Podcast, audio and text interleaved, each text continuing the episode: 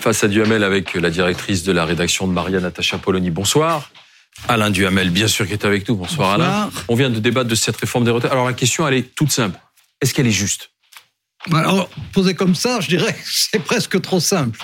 Euh, c'est une, une mesure de rigueur et de contrainte et qui frappe notamment les travailleurs les plus modestes. Donc, elle est porteuse inévitablement d'une part d'injustice. Maintenant, elle est accompagnée par un bouclier social qui est quand même important. Bon, 64 ans au lieu de 65, euh, il y a un certain nombre de gens qui auront dit euh, ouf. Euh, le minimum retraite porté à 1200 euros, ça n'est pas négligeable. Et ce qui est, je pense, très important en ce qui concerne les longues carrières, donc ceux qui ont commencé entre 16 ans et 20 ans, avec 3 degrés dedans, mais enfin, pour 16 ans, 20 ans, un système d'accompagnement qui est le plus ambitieux d'Europe aujourd'hui. Bon, par ailleurs, on demeure le pays dans lequel l'âge de la retraite est le plus bas. Et un pays dans lequel, proportionnellement aux autres pays, comparativement aux autres pays, les retraites, alors évidemment très inégalement dans la société, mais globalement, sont plus importantes que dans les autres pays. Alors, pour moi, il reste deux questions. Un, est-ce que c'était nécessaire? Là, ma réponse, c'est oui, c'était nécessaire. Deux, est-ce que c'est la bonne méthode, ce qui est autre chose? Et là, je dirais, euh, pour moi, euh, c'est peut-être la moins mauvaise, mais c'est pas celle dont j'aurais rêvé. Je pensais que la réforme par points, c'était beaucoup plus intéressant, à tort ou à raison, enfin, c'était mon point de vue. Euh, là, je dirais, c'est peut-être la moins mauvaise, mais je ne dis pas que c'est la meilleure. Pas très emballé. Et je dirais que, en fait, pour répondre à cette question qui en effet est complexe, la question de la justice.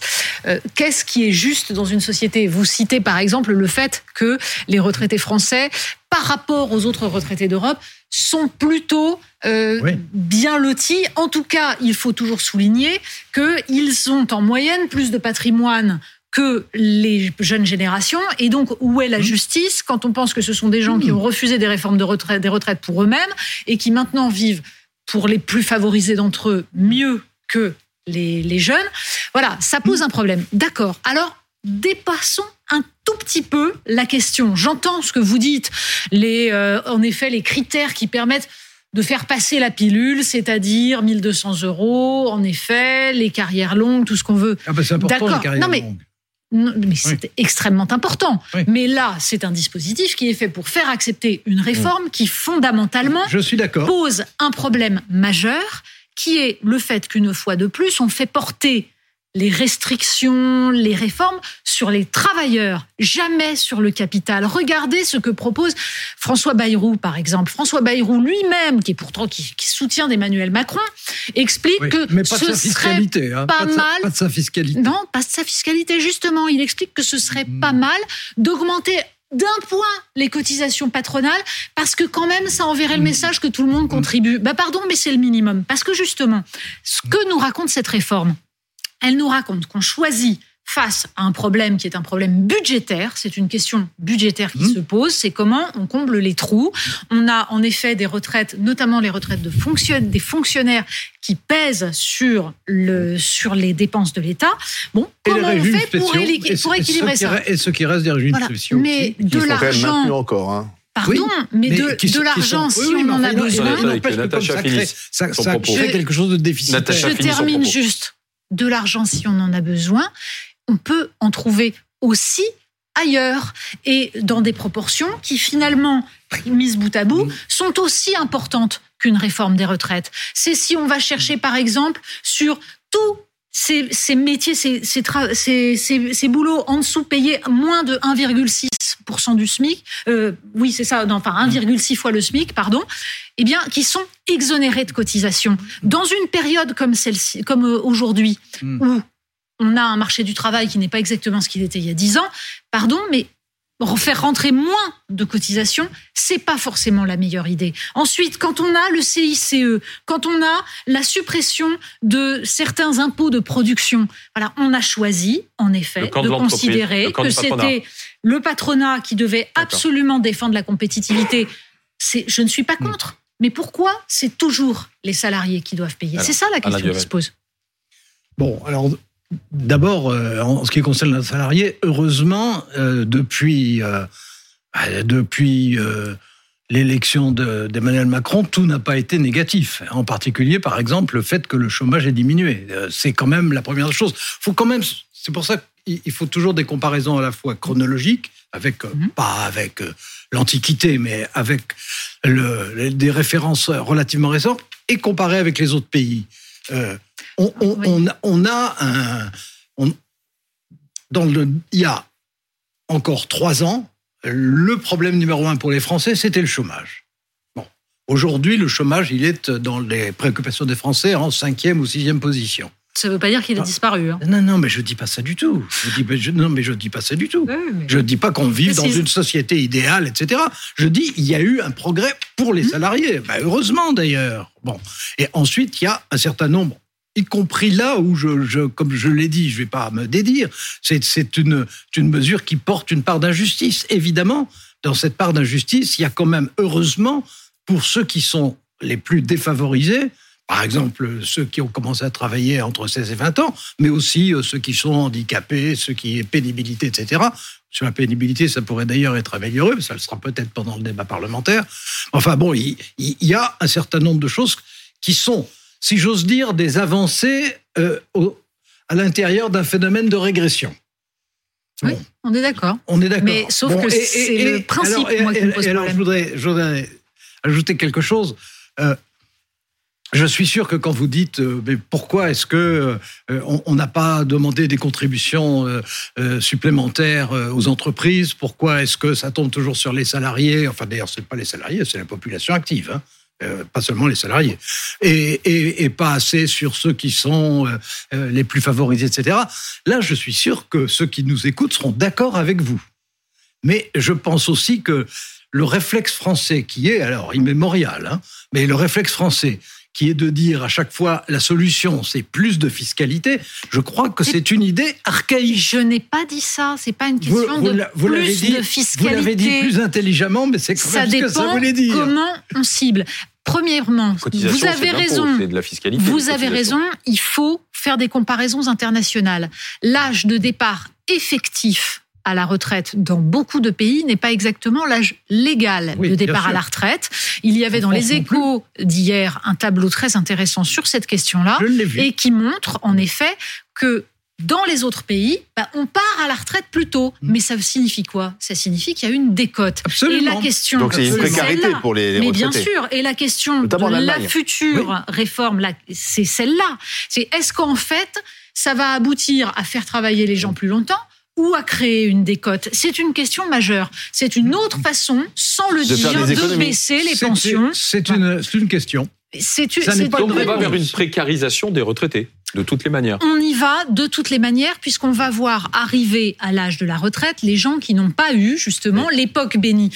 Donc il y a une injustice générationnelle. Mais je pense que dans cette question-là, pardon, mais il faut penser globalement. C'est-à-dire que ce qui me gêne dans cette réforme des retraites, c'est qu'on la pense toujours pour elle-même, en partant du principe donc que bah, il faut équilibrer les retraites et que donc on doit bien taper quelque part, sans jamais relier cette réforme des retraites à l'ensemble des réflexions sur l'organisation économique. Or, ça me semble plus oui, Mais ça, c'est un, sujet qu'on a pratiquement chaque semaine. Ça, parce que c'est ça le sujet. mais, non. Mais Alain, Alain, euh, euh, bon, il y a la proposition effectivement de, de, de demander une contribution au patronat. D'autres disent qu'on pourrait aussi plus de capitalisation, aller vers plus de capitalisation. Oui, ou d'autres qui disent qu'on doit demander aux retraités les plus avantagés de contribuer. Les retraités, c'est vrai, on leur demande rien dans cette réforme, ils sont plutôt épargnés. Euh, Alain Duhamel, est-ce qu'on n'est pas arrivé au bout aussi euh, de, ces réformes paramétriques qu'on impose aux Français euh, à chaque quinquennat, qui provoquent à chaque fois des crispations, des manifestations, des grèves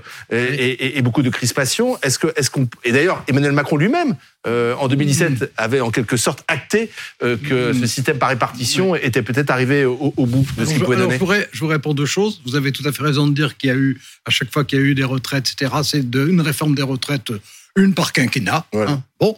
Euh, au bout du compte, elles se sont toutes appliquées quand même. Mm.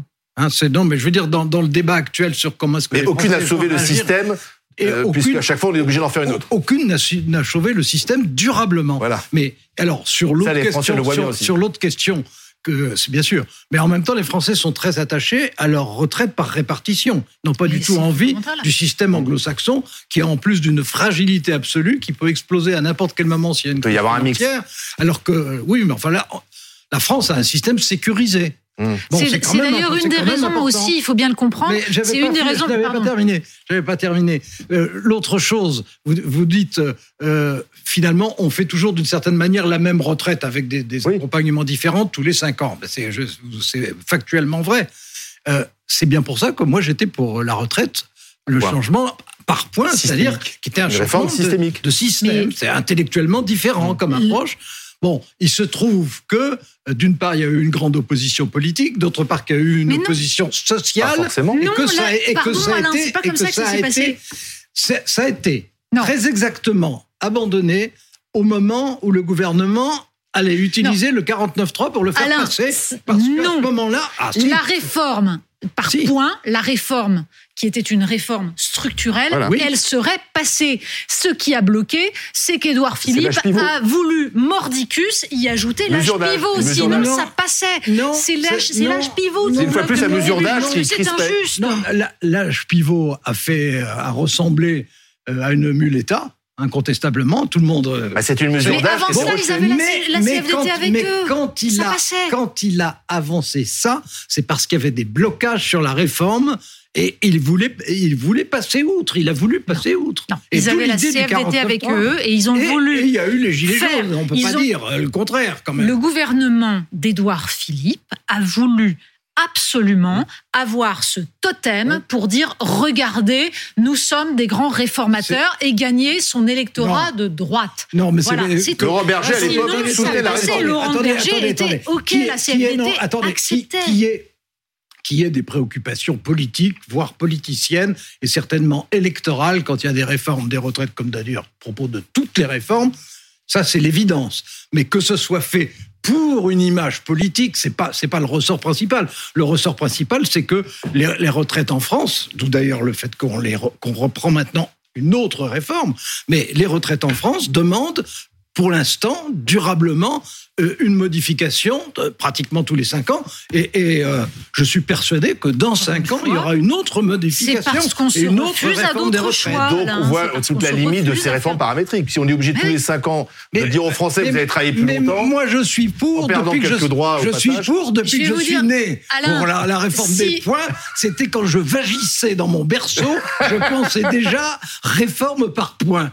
Je pensais que c'était logique. Mais il faut quoi Il faut du courage Alain, si on augmentait la productivité, on n'aurait pas il y a aussi le fait, Il y a aussi le fait que sur ce sujet-là des retraites, qui, il faut le reconnaître, est quand même complexe, contradictoire, etc., c'est extrêmement difficile de faire passer un message politique clair et que d'ailleurs, le gouvernement, pendant la période précédente, a fait passer des, des messages contradictoires qui ont contribué à rendre incompréhensible ce qui était pourtant déchiffrable. Il y a énormément de raisons pour lesquelles on éprouve le besoin de faire tous les cinq ans une réforme des retraites c'est le fait que nous avons désindustrialisé en masse et que certes, là, le chômage vient de baisser, mais que nous nous traînons un chômage de masse depuis des décennies avec des emplois qui sont des emplois précarisés, moins, moins bien payés, donc avec moins de cotisations, qu'on a créé beaucoup de, de, dispositifs qui font moins de cotisations aussi, que ce soit par exemple les auto-entrepreneurs, tous ces dispositifs qui en fait font rentrer moins d'argent pour payer les retraites. C'est-à-dire les, recettes du libéralisme contemporain. ben oui.